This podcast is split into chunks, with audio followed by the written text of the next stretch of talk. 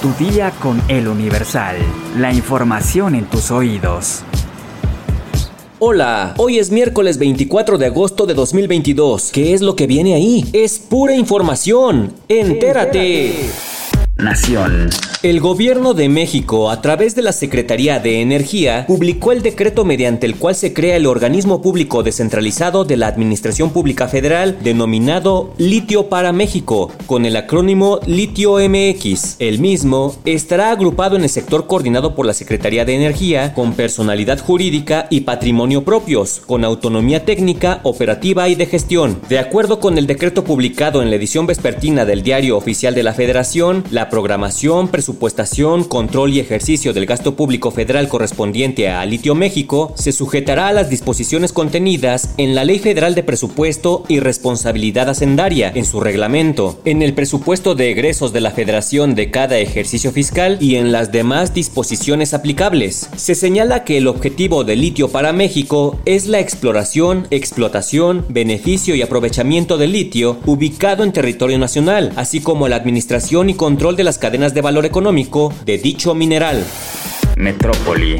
El Movimiento Nacional Progresista, a través de su líder Fernando González Sánchez, anunció que apoyará en su carrera presidencial a Claudia Sheinbaum, actual jefa de gobierno de la Ciudad de México. González Sánchez señaló que el movimiento tiene un músculo de 15.000 simpatizantes, los cuales van a respaldar a la mandataria capitalina rumbo a las elecciones presidenciales de 2024. El líder del movimiento, yerno de Elba Ester Gordillo, sostuvo que pretenden formar alianzas políticas en los próximos años en favor del movimiento de izquierda. Además, anunció que en septiembre instalarán el Consejo Nacional Progresista, el cual será el encargado de instalar consejos estatales para convocar a una primera convención donde se aprobará su plataforma política y se decidirá el rumbo a tomar para las próximas elecciones. Asimismo, indicó que están listos para participar en el cambio que necesita el país y sumar esfuerzos con la coalición política que pueda representar su agenda. Cabe destacar que Fernando González Sánchez, en febrero de 2018, arropó a la entonces precandidata por Morena a la jefatura de gobierno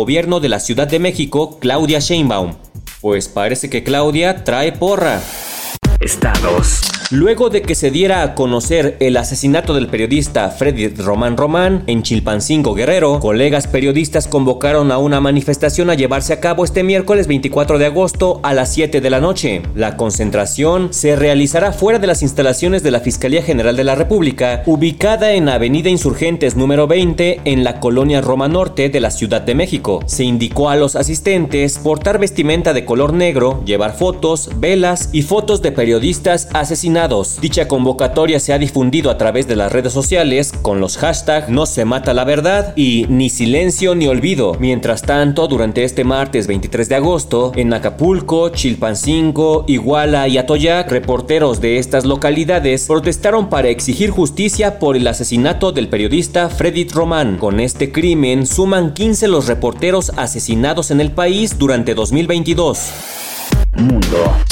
El diario estadounidense The New York Times dio a conocer que el expresidente de Estados Unidos, Donald Trump, habría ocultado en su residencia de Mar-a-Lago más de 300 documentos clasificados. De acuerdo con este medio, en el último año y medio, el gobierno estadounidense ha ido recuperando de manera escalonada dichos documentos, desde que Trump dejó la Casa Blanca en enero de 2021. Los papeles fueron devueltos al gobierno en tres entregas. La primera fue a los archivos nacionales de Estados Unidos, la segunda al Departamento de Justicia, y la tercera al FBI. Hasta ahora se desconocía el volumen exacto de material que las fuerzas de seguridad estadounidenses habían encontrado en la residencia de Trump, pero aún se desconoce el contenido de los documentos que el expresidente de Estados Unidos se llevó de la Casa Blanca. El Departamento de Justicia solo ha hecho públicos algunos fragmentos de la orden de registro con la que el FBI inspeccionó la mansión. Esa orden apunta a que Trump y gente de su entorno podrían estar incurriendo en delitos de obstrucción a la justicia, destrucción de documentos,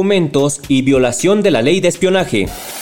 Espectáculos. Florinda Mesa compartió en sus redes sociales un mensaje acompañado de la foto de Shakira en la que la colombiana está bailando el tema Te felicito, mismo que hace unos días generó polémica porque se dijo que la viuda de Roberto Gómez Bolaños pretendía demandar a la cantante por el baile que aparece en el video de la canción. Todo surgió cuando en el programa argentino Los Ángeles de la Mañana se dijo que supuestamente Florinda Mesa podría demandar a la cantante porque en el videoclip imita la garrotera, el movimiento robótico que se hacía en el Chavo del 8. La mañana de este martes 23 de agosto, a través de Twitter e Instagram, la actriz Florinda Mesa aclaró que es totalmente falso los rumores y que no piensa demandar a Shakira, y aseguró que todo se trató de una falsa historia sin fundamento alguno.